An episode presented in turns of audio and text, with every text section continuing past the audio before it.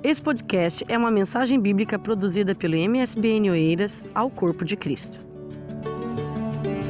Lucas 6, a partir do 27, a palavra do Senhor diz assim: Mas a vós que ouves, digo: amai a vossos inimigos, fazei bem aos que vos aborrecem, bendizei os que vos maldizem e orai pelos que vos caluniam. Ao que te ferir numa face, oferece-lhe também a outra. E ao que te houver tirado a capa, nem a túnica recuse. E dá a qualquer que te pedir, e ao que tomar o que é teu, não lhe tornes a pedir. E como vós quereis que os homens os façam, da mesma maneira fazei-lhes vós também. E se amardes aos que vos amam, que recompensa tereis? Também os pecadores amam aos que o amam aos que os amam. E se fizerdes bem aos que vos fazem bem, que recompensa tereis? Também os pecadores fazem o mesmo. E se emprestardes àqueles de quem esperais tornar a receber, que recompensa tereis? Também os pecadores emprestam aos pecadores para tornarem a receber outro tanto. Amai, pois, a vossos inimigos e fazei o bem Emprestai sem nada esperardes, e será grande o vosso galardão, e sereis filhos do Altíssimo, porque Ele é benigno, até para com os ingratos e maus. Sede, pois, misericordiosos, como também vosso Pai é misericordioso. Oremos. Pai querido, já oramos nessa noite desde o início desse culto, dessa reunião. Em louvor a Ti, em gratidão ao Senhor pela Tua existência, por tudo que o Senhor tem feito nas nossas vidas e principalmente por tudo que Tu és. Tu és Deus, Tu és grande, poderoso, o Senhor fez todas as coisas, opera em nós. Por isso nós somos, ó Pai, como já foi orado aqui nessa noite, canal de bênção. Nós somos filhos do Senhor. A tua igreja está na terra como servos do Senhor para propagar o evangelho, para fazer menção ao nome de Jesus Cristo. Somos apenas canais, Pai. E nessa noite, Senhor, debaixo da tua potente palavra, poderosa palavra, Senhor, que liberta, que transforma vidas, Senhor. A palavra que é viva e eficaz, Senhor, não são as minhas palavras persuasivas, Senhor, e sim a tua palavra poderosa, Senhor, que pode sondar os nossos corações nessa noite e nos libertar, nos curar, nos salvar a cada amanhecer, Senhor. Porque a batalha é diária, Pai. Todos os dias nós lutamos contra a nossa carne. E nessa noite estamos aqui, Senhor, na direção do Teu Espírito Santo, Pai, para pregar mais uma vez aquilo que o Senhor quer. Que nós nessa noite, Senhor, ouvimos da Tua parte, do Teu coração, Pai. Senhor, Aleluias, ministra no meu coração, Senhor, para falar conosco, ó Pai, porque eu preciso, a tua igreja precisa, nós necessitamos, Senhor, nessa última hora, Pai, que nós estamos nessa terra, Senhor. Ah, Senhor, da tua presença, porque sem ti nós nada fazemos, sem ti nós nada podemos, nem viver, porque o fôlego vem de ti, Senhor. É no teu nome que nós oramos, Jesus Cristo, e é no teu nome que nós agradecemos por esse momento. Amém. Pode se sentar glorificando o nome de Jesus. Nessa noite o Senhor Jesus nos pergunta. Ele nos faz uma pergunta nessa noite. O que nós temos feito com a graça? O que nós temos feito em relação ao seu nome, a sua palavra? É uma noite de reflexão, onde o Senhor vai falar conosco sobre o amor dele. Irmãos, houve um motivo para que o Senhor enviasse o teu filho. Houve um motivo para que o Senhor olhasse para a terra, olhasse para o homem caído, para o homem pecador, ao qual ele já tinha feito várias alianças, desde o Éden eu não vou citar aqui as alianças que ele fez. Mas quem estuda a Bíblia sabe. Mas nessa noite ele quer que nós falemos e que nós meditemos na aliança, na nova aliança.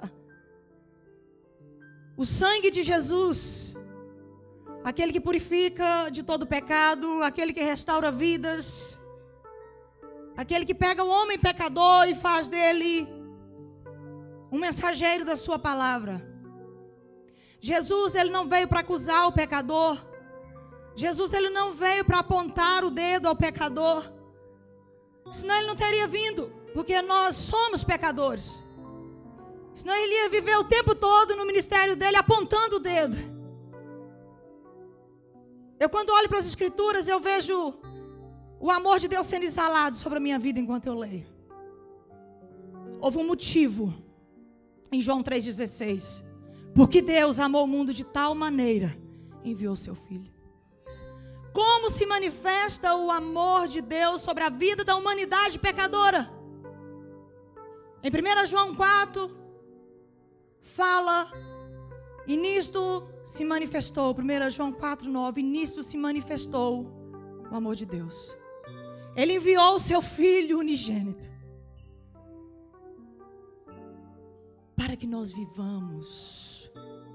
Ele enviou o Filho dele para que nós vivamos. Para que rios de águas vivas corra dentro do meu ventre, do seu ventre, aonde você vai, você exala Jesus, aonde você vai, você exala amor, aonde você vai, você leva a paz, aonde você vai, você tem fé, porque o poder de Deus habita em você. Houve um motivo para ele enviar o teu filho. Repita comigo: amor.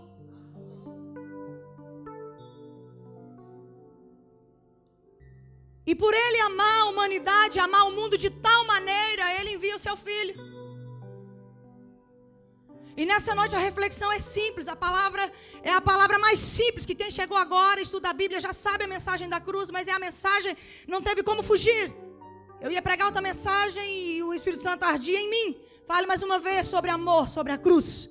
E quando cheguei aqui do início ao fim, desde a leitura do presbítero, desde os louvores e até agora, porque o Espírito é o mesmo, é amor, nós precisamos amar mais. A igreja do Senhor está na terra, meu irmão e minha irmã, por um único motivo: para propagar o amor de Deus, para fazer menção ao nome de Jesus.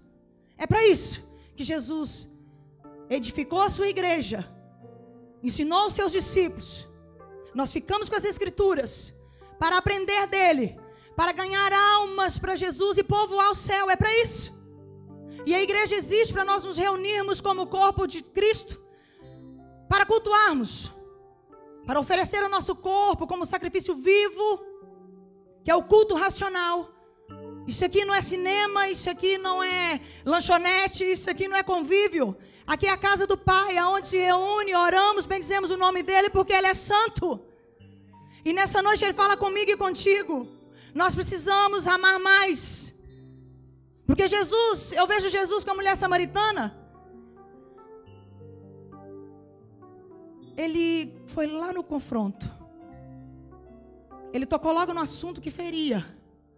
Ele tocou logo no assunto que passava lá o dedinho para tocar na ferida. Vai lá e chama o teu marido. Ela disse: Eu não tenho marido. Ele disse: Disseste bem. Tiveste cinco e o que você tem no momento não é seu. E muitas das vezes a gente vai pregar uma palavra de confronto. Muitos pregadores têm passado por isso. Irmã, não julgueis. Eu não vejo Jesus julgando ninguém, senão ele não estaria ali no poço à espera da mulher samaritana, uma mulher pecadora. Eu vejo Jesus cheio de amor e olhando assim: eu vou mudar a história dessa mulher. Eu vou transformar a vida dessa mulher. Porque a intenção de Jesus é o confronto com a verdade que liberta para nós sermos discípulos, Ele nos convidou a conhecer a verdade que liberta. João 8, 31. E para nós sermos discípulos, não é somente conhecer a verdade. Para nós sermos discípulos, Ele disse aos judeus que criam nele: Quem permanecer na minha palavra verdadeiramente serão os meus discípulos. E Jesus fala conosco nessa noite não é somente conhecer a palavra, é permanecer nela, é cumprir a palavra, é isso que nos faz discípulos de Jesus. Em João 13, 35, ele diz: também, se nós queremos ser conhecidos como os discípulos dele, ele diz sobre o mandamento que ele já tinha deixado.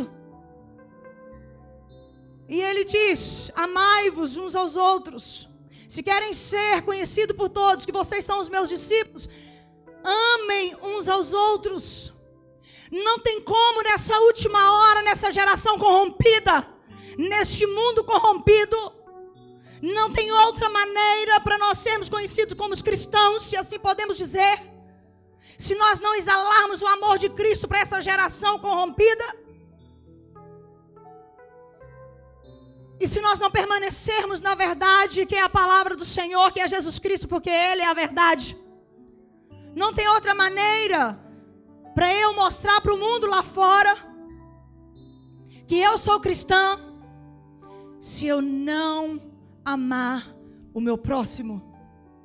Houve um motivo, Deus amou, enviou. E não enviou para estender o dedo, enviou para salvar, para restaurar. Ele pegou uma mulher adúltera, ela foi pega em adultério. Na época, ela ia ser, aleluias, não era uma coisa boa que ia acontecer, nós sabemos. Não ia chegar ali e falar assim: nossa, você adulterou? Não. Tinha consequências terríveis naquela altura, que hoje já não há. Pegaram-na e levaram até Jesus, mas quem levou foi na intenção de estender o dedo. E todos nós sabemos o que que Jesus disse: Vá e não peques mais. Ah, irmã, mas tem tanta gente que vai e ainda continua pecando. Olha o dedo. Nós não estamos aqui para estender o dedo. Eu não estou aqui para estender o dedo para a liderança, para o pastor, para o cooperador, para quem está chegando agora. Não, eu estou aqui numa casa de oração onde eu cultuo o Senhor, onde eu busco o Senhor. Eu estou aqui para receber de Deus, para amar. Porque por mim mesmo eu não amo.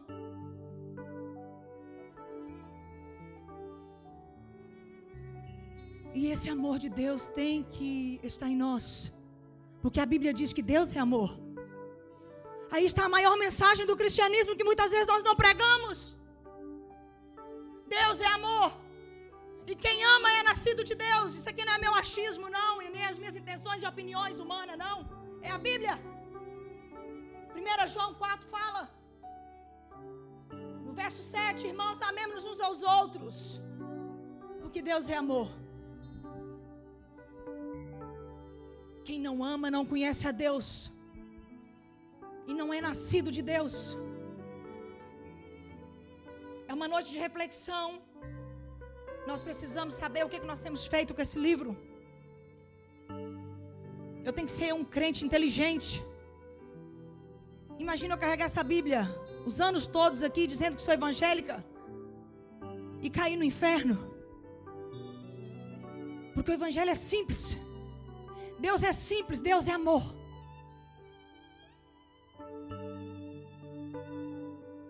E João ele nos ensina como aperfeiçoar o amor de Deus. 1 João 2, ele começa a falar ali a partir do versículo 3, ele começa a dizer como nós vamos aperfeiçoar o amor de Deus. Nós conhecemos quem está em Deus. Eu conheço se eu estou em Deus, é se eu cumpro com os mandamentos. Se eu não cumpro o mandamento de Deus, meu irmão, eu estou mentindo e a verdade não está em mim. Porque se eu digo que ama a Deus, eu tenho que cumprir o mandamento dele. E Jesus falou também em João 15, 10. Nós amamos a Deus a partir do momento que eu guardo o mandamento dele. Se eu não guardo o mandamento dele, se eu não guardo o que está nessa escritura, é escusado eu dizer que amo a Deus. É Bíblia. Isso não é Ana dizendo, é Bíblia. Como aperfeiçoar no amor de Deus? Cumprindo com os mandamentos do Senhor.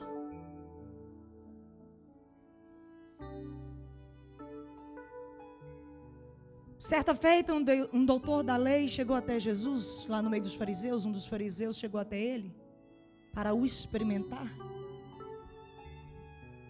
Mateus 22.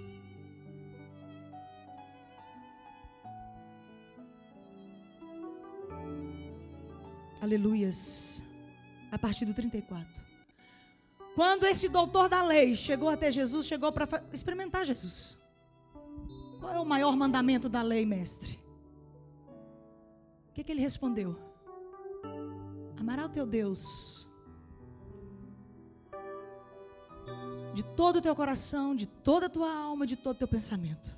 Esse é o maior mandamento, Jesus disse. E o segundo, aleluia, é semelhante a esse.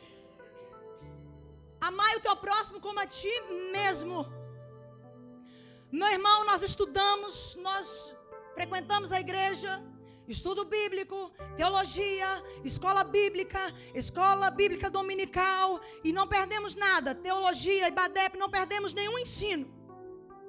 Mas se eu, Ana, acumular todos esses certificados dentro de casa e não cumprir o que está em João 8:31, permanecer na palavra, eu não sou discípulo. Eu sou uma religiosa que quer aprender a Bíblia para estender o dedo. Houve um motivo, amor, e Deus enviou o seu filho. Aleluia. O Espírito Santo nos ajude a amar. E o amor de Deus se aperfeiçoa com o cumprimento do mandamento de Deus a nova aliança, o sangue. Este é o meu sangue, o sangue da nova aliança. E o sangue de Jesus nos purifica de todo pecado. E na nova aliança, quem está na dispensação da graça, meu irmão, ele não tem dificuldade de perdoar. É 70 vezes 7, é 24 horas por dia, porque ele, o coração dele já está blindado de amor. Ele já é nascido de Deus, por isso ele perdoa. Irmã, não é fácil, eu sei. Passei por esse processo. Mas quando nós entendemos quem é Deus, nós nos sentimos tão pequenos e miseráveis. Nunca esqueça disso, Jesus não veio apontar o dedo. Jesus ele veio para ir no meio dos pecadores. Eu já tive na porta de discoteca evangelizando. E eu lembro que na época disseram: "Você vai lá, eu vou, de onde eu saí?" Porque se eu sair de lá houve uma ousada para pregar para mim. E hoje eu quero ser cheia de Deus para pregar para aqueles e fui na porta da discoteca pregar. É lá. É lá fora. É lá fora que Deus conta comigo e com você.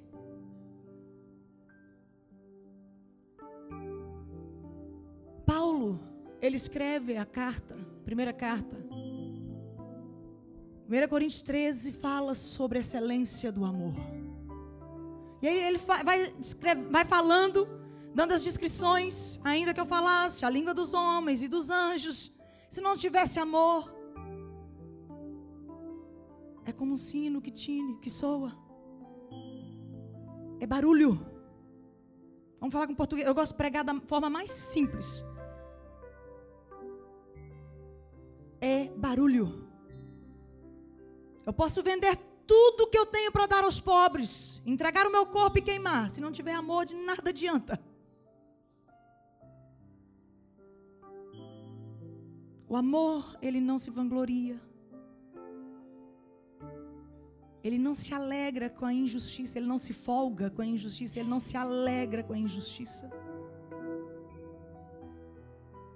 O amor não é invejoso, eu não invejo o meu irmão que está subindo, espiritualmente falando, que eu dou primazia, prioridade, sempre a área espiritual primeiro, para as demais coisas serem acrescentadas.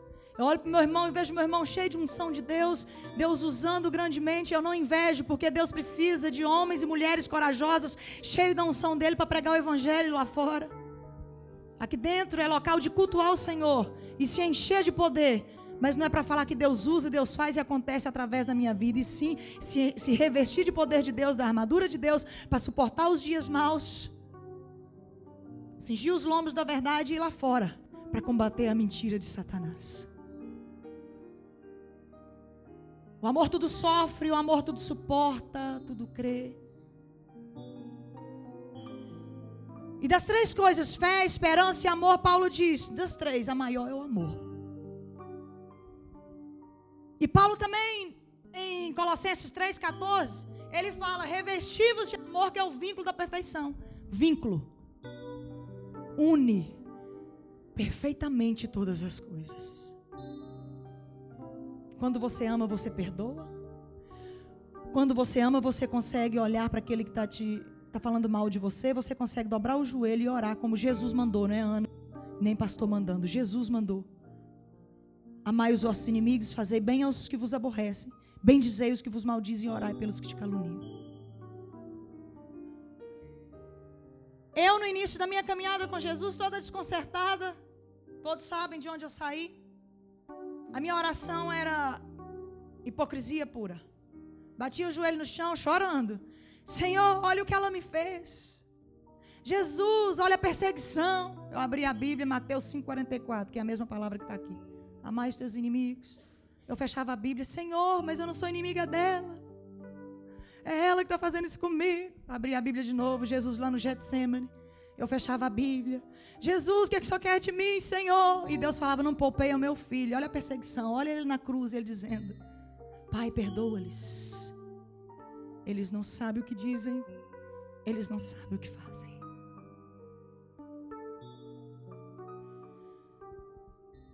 Se Jesus olhasse para aquilo que eu fazia lá no mundo, ele jamais se, se dependesse de nós sermos salvos, por aquilo que nós fazemos, meus irmãos, nós nascemos debaixo do pecado. Eu não vim para a presença do Senhor porque eu era santinha, ou porque fazia tudo certinho. Eu vim porque Ele me amou primeiro. Você veio para a presença do Senhor porque Ele te amou primeiro. Porque houve um motivo, Deus amou o mundo de tal maneira. Que nessa noite nós deixemos de ser crentes com a mente cauterizada, religiosa, de que ser evangélico é correr para o culto, não perder nenhum culto, é chegar antes e orar, para o pastor ver que eu estou orando, para os líderes ver que eu estou orando, e não posso perder um culto, não posso perder um ensino. Isso faz parte da caminhada. Mas se não tiver amor, de nada vale. Deus, Ele sonda o meu coração nessa noite e o teu coração nessa noite. E o Espírito Santo de Deus é fiel para nos ajudar a amar, para nos ensinar a viver a palavra, para nos sustentar de pé pela misericórdia, porque se nós estamos de pé, é a misericórdia do Senhor que nos sustenta. Não é porque nós somos alguma coisa, nós estamos separados. Para a santificação, nós estamos na fila do aperfeiçoamento. Na dispensação da graça, você olha assim, ó, é o nível da igualdade. A dispensação da graça é o nível da igualdade. O maior é Cristo. O poderoso é Cristo. Nós estamos na dispensação da nova aliança, um sangue que foi vertido na cruz. E o que, que eu e você temos feito com esse sangue?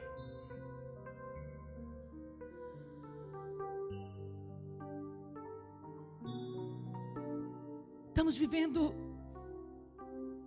um tempo difícil que é bíblico. É bíblico. Nação contra nação filho contra pai, pai contra filho. Isso é bíblico. Terremotos. Muitos já estão vindo no nome de Cristo falando que, aleluia, usando aí o nome de Cristo, mas não usando o nome de Cristo para ganhar dinheiro, para ter status nas redes sociais, para ter fama. Quer ter fama, aleluia, não brinque com o nome de Jesus, tenha fama lá fora, mas não com o nome poderoso que é santo. O que, é que temos feito nessa geração com o Evangelho? Um evangelho que já não tem transformado vidas como antigamente. Um evangelho que já não temos visto sinais e maravilhas como antigamente. É uma noite de reflexão. Quando eu entro por essas portas, o que, que eu venho fazer aqui? É um culto racional onde eu sei que eu estou entregando a minha vida, os meus pecados, a podridão da minha carne que cheira mal. Eu não perdoo porque eu sou boazinha, eu costumo dizer, eu perdoo porque eu sou inteligente e estou debaixo da graça e Jesus me capacita. Porque não é fácil. A carne, ela, ela cheira mal, a nossa carne. Corpo, alma, espírito, ela volta para o pó. O espírito volta a Deus, a quem o deu, e a nossa alma, se Deus me chamar hoje, nesse momento, como eu estou diante de Deus, será que eu tenho um perdão para amanhã? Ou será que hoje o meu coração está limpo? Bem-aventurados os limpos de coração, porque esses verão a Deus. Mateus 5,8. Que céu é esse que nós profetizamos? Que céu é esse que nós pregamos que eu não consigo perdoar um irmão que está dentro deste, desta sala? Que céu é este que eu caminho e prego e viajo às nações para falar? Deus é amor e eu não amo. É tempo de nós deixarmos a hipocrisia de lado e cair de joelho diante a cruz, debaixo da dispensação da graça e dizer: Pai, eu sou pecador, eu dependo de Ti. Eu preciso do teu perdão, Senhor, porque eu penso mal do meu irmão, eu falo mal do meu irmão, eu desejo mal ao meu irmão. Mas Paulo ele nos deixou uma rica instrução. Andai em espírito. Gálatas 5 para não cumprir os desejos da carne. No capítulo 1 ele diz: Estejais firmes. Na liberdade que Cristo vos libertou, você já é livre. Você já é livre. Jesus já te libertou e Jesus já me libertou. Romanos 8:1 Nenhuma condenação há para aqueles que estão em Cristo Jesus. Mas não para aqueles que andam consoante a carne. Por isso que lá em Gálatas ele diz: andar em espírito, para não cumprir os desejos da carne. E ele também escreve, Paulo também escreve, 2 Coríntios 5,17: Se alguém está em Cristo, Nova criatura é, as coisas velhas passaram e tudo se fez novo. Você é livre em Jesus Cristo. Você pode todas as coisas naquele que te fortalece. Não deixe o inimigo trabalhar na sua mente, porque você tem a presença de Deus na tua vida. E se você tem a presença de Deus na tua vida, você ama, você perdoa. Não deixe o inimigo trabalhar na tua mente. Irmãos, quem não perdoa não é nascido de Deus, porque quem é nascido de Deus ama. Quem é nascido de Deus ama. O que eu tenho feito lá fora com os meus patrões? Como eu tenho agido? Quais são as minhas atitudes?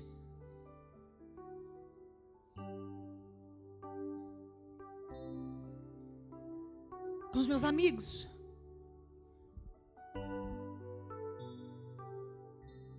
Quando eu andava no mundo, que eu era alcoólatra, usuária de droga, quantas vezes eu ouvi: se você continuar assim, você vai cair de cabeça no inferno. Pregava o inferno para mim de uma tal forma e Jesus ficava do outro lado. Por ética, eu não vou estar citando nomes, mas são pessoas próximas a mim ali no Brasil. Carregava a Bíblia todos os cultos. E sempre quando eu chegava naquele estado, você está caminhando para o inferno.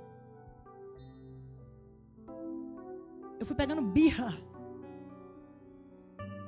Eu, com meus 16 anos, 17, eu fui pegando birra. Quando via pessoas com a Bíblia na mão. Porque aquela voz ecoava dentro de mim. Mas Deus já, dentro do ventre da minha mãe, Ele já sabia que eu hoje estaria aqui contando isso. As pessoas conhecem de você aquilo que eles veem, aquilo que eles escutam e aquilo que eles percebem percebem. Mas esquecem que Deus conhece desde antes da tua mãe fazer o exame de gravidez e está escrito assim: positivo. Antes da minha mãe e a tua mãe saberem que nós estávamos dentro do ventre delas, Deus já sabia. E já tinha nos santificado, separado, como profeta das nações. Houve uma ordem de Jesus e de pregar o evangelho a toda criatura. Houve uma ordem de Jesus. E o que, é que nós temos feito com a dispensação da graça, com o amor de Deus? A quem nós temos pregado ou nós temos discutido qual igreja é melhor? Irmãos, vamos vigiar. Eu conheço muita gente. Pela misericórdia do Senhor, eu já viajei em muitos lugares. E eu tenho contato com muitas pessoas. Infelizmente me dói quando dizem quanto prega. Quanto não? Quanto custa para pregar? Quanto você cobra? Pelo amor de Deus, no dia que Jesus me responder, oh meu Deus, Jesus ele foi para a cruz, se fez maldição por nós, morreu por nós, levou todas as suas enfermidades, todas as suas, aleluias, as minhas enfermidades e as suas, as nossas maldições, aleluias, por amor. O que, que tem feito com o evangelho aproveitado? Um evangelho. Eu sou ousada para dizer, tá ao vivo, pode pôr no YouTube, pode pôr onde quiser. Pregadores de renome que cobram 15 mil reais para pregar. Isso é um absurdo. O nome de Jesus não é negócio. Se queremos ter empresas, então abrimos empresas na vida secular. Uma noite de reflexão. A igreja ainda está na terra, edificada por Jesus Cristo, que foi preparar lugar para voltar e arrebatar e levarmos junto com Ele nos ares. Ela está na terra por um único motivo: pregar o Evangelho e ganhar almas para Jesus. E quantas almas eu e você ganhamos este ano? A nossa função é semear a palavra. Quem convence o homem do pecado é o Espírito Santo. Do pecado, da justiça e do juízo é o Espírito Santo. Isso aí é com o Espírito Santo. Caiu em terra boa, amém. Caiu no meio dos espinhos, deixa com Jesus. Caiu à beira do caminho, o inimigo veio e roubou, porque são os prazeres do mundo que faz isso. Deixa com Jesus. A misericórdia de Jesus está sobre os bons e os maus. O amor de Jesus está sobre os bons e os maus. Jesus, ele ama a prostituta que entrar aqui agora, seminua, e falar: Eu me rendo aos teus pés, Jesus. E será que eu e você estamos preparados para receber aqui uma prostituta entrando seminua? E dizendo: Eu ouvi falar que Jesus transforma vidas, eu vim aqui entregar minha vida para Ele. Será que eu e você estamos preparados com o amor de Deus ou estamos com um olhar altivo, orgulhoso, um olhar hipócrita? um olhar de julgamento, um olhar altivo, orgulhoso, para olhar de alto a baixo. Será que nós estamos preparados? Pessoas caindo endemoniadas dentro da igreja, como aconteceu comigo dentro de uma igreja no Brasil, com quase 800 pessoas. Caiu endemoniado e veio a esposa de um líder tentando tirar da minha mão e disse: Aqui não, papai, tenha misericórdia, papai. Tenha misericórdia, papai. E o diabo asfixiando aquela vida. Você viu o pescoço assim, daqui para cima estava até roxo. E as pessoas tentando levantar ela força. A Bíblia diz que as coisas espirituais se discernem espiritualmente. E eu não estava pregando, eu estava ali no banco e o púlpito era muito longe. E Deus usou a Geice, a vida da Geice. Falou: Ana, você está indo ao Brasil, Deus vai te colocar a prova dentro de uma igreja cheia. E vai cair uma mulher na tua frente demoniada, vai acontecer assim, assim, assim. Eu tive um sonho real. Eu falei, amém, tome posse. Eis-me aqui, Jesus. E fui. Mas não estava esperando que ia ser tão rápido. Na primeira semana, eu fui visitar uma igreja. Aconteceu na minha frente. O sonho que Deus deu a Geis se cumpriu. E eu lembrei, aquela voz falou dentro de mim. O Espírito Santo disse: Ora. Porque há um propósito nisso. Irmãos, o culto parou, pararam de pregar. Eu estou falando isso. Deus sabe o que eu estou dizendo. E vieram, aquilo foi um alvoroço. E tentando levantar a mulher, a força, sendo que era um demônio que estava dentro da mulher, para abafar, porque era um escândalo. Que mentalidade é essa? Jesus, quando foi repreender o demônio do Gadareno,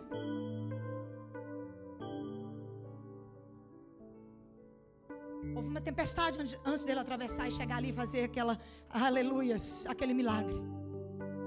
Se Jesus expulsou, porque há momento, há necessidade de expulsar demônio. E não é dentro do bar que nós vamos entrar, porque se for entrar dentro do bar para expulsar demônio, meu Deus, nós temos que expulsar demônio na vida de quem quer a libertação. Porque a libertação, primeiramente, a pessoa tem que querer. Porque se ela não quer, não adianta orar e expulsar. Se a Bíblia diz que Jesus expulsou demônio de vidas, é porque tem vidas que é necessário. Eu sou uma delas que eu passei por esse processo e sei o que estou dizendo. E é momento de nós abrirmos os nossos olhos espirituais e olhar para as almas que estão perecendo nas garras do inimigo. E que é que eu e você temos feito da graça? O que é que eu e você temos feito do amor de Deus? Ou é status dentro da igreja? Ou é postura dentro da igreja? Reverência sim, mas há momento que o próprio Espírito Santo nos proporciona momentos para que o poder de Deus seja manifesto e outras vidas venham crer em Jesus. Porque os sinais e maravilhas é para curar as pessoas, para libertar as pessoas e para o agir de Deus no nosso meio impactar as vidas. Quando você lê, eu estou encerrando a mensagem. Quando você lê o livro de Atos, no capítulo 1 diz, acho que no 15, se eu não estou em erro, estavam quase 120 irmãos reunidos. No capítulo 2, quase 3 mil irmãos reunidos. No capítulo 4, quase 5 mil irmãos reunidos. No capítulo 8 de Atos, a Bíblia diz que grande era a multidão que os seguiam, os que criam e os seguiam. E quando você lê Atos, você vê que os irmãos, eles perseveravam, repita comigo, na oração, no partir do pão Vou partir do pão aí, irmãos. O Espírito Santo fala comigo assim. Comunhão. Comunhão. Quando nós perseveramos na comunhão, aleluia. Jesus opera na minha vida e na tua vida. Um amigo meu, por acaso, estávamos conversando outro dia, foram lá em casa jantar. Eles são evangélicos, não são desse ministério. Estávamos jantando ali numa conversa, e ele é muito culto, muito conhecido da palavra. E... Estávamos conversando e algo que me interessou muito, me chamou muita atenção quando ele disse uma frase assim. Às vezes a pessoa vai contar um testemunho e fala: Eu era isso, eu era aquilo. E Jesus me salvou. Como se Jesus tivesse feito um grande sacrifício, tivesse passado assim, muita dificuldade para salvar aquela vida. Ele é Deus. Quando ele disse isso, o Espírito Santo ardeu no meu coração.